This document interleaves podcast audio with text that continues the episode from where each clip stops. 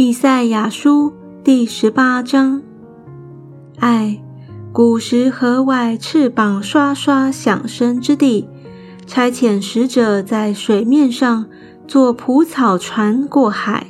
先知说：“你们快行的使者要到高大光华的民那里去。自从开国以来，那民极其可畏，是分地界践踏人的。”他们的地有江河分开，世上一切的居民和地上所住的人呢？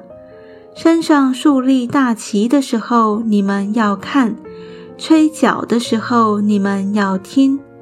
耶和华对我这样说：我要安静，在我的居所观看，如同日光中的亲热。又如露水的云雾，在收割的热天，收割之先，花开已谢，花也成了将熟的葡萄。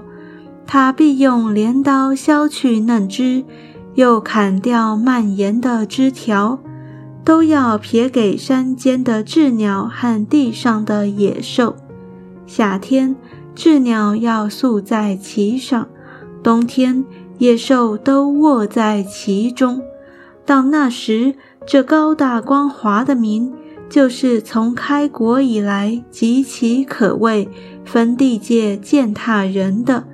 他们的地有江河分开，他们必将礼物奉给万军之耶和华，就是奉到锡安山，耶和华安置他民的地方。